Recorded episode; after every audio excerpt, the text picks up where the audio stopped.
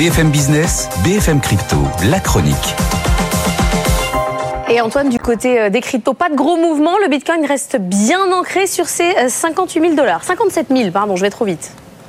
Oui, c'est c'est 57 000, oui. On s'est bien stabilisé après les gains exceptionnels de ces derniers jours, dont 57 000 pour le Bitcoin. L'Ether aussi, hein, qui a connu une trajectoire peut-être encore plus impressionnante sur les dernières semaines. Mais là, on reste sur un niveau d'équilibre du côté des 3200 dollars.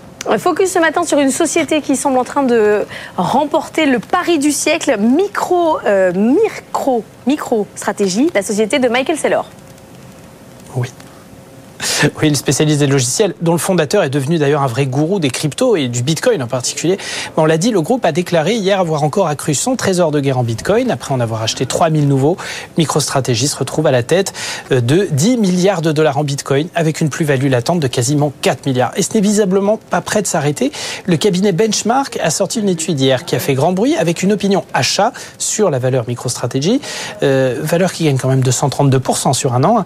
Mais euh, Benchmark prévoit aussi un objectif de cours sur MicroStratégie de 990 dollars, un peu plus de 100 dollars par rapport aux cours actuels, du fait de la prise de valeur de son trésor de guerre. Et Benchmark s'arrête pas là non plus, estimant que cet objectif va de pair avec une poursuite de la hausse de la valeur du Bitcoin qu'il estime à 125 000 dollars d'ici 2025. Donc quasiment un nouveau doublement des cours à venir au vu des dynamiques de développement du moment. Deux axes majeurs, hein, le succès grandissant des ETF Bitcoin Spot, euh, de la hausse euh, des volumes de leurs transactions. On a encore battu des records hier d'ailleurs hein, chez les grands gérants.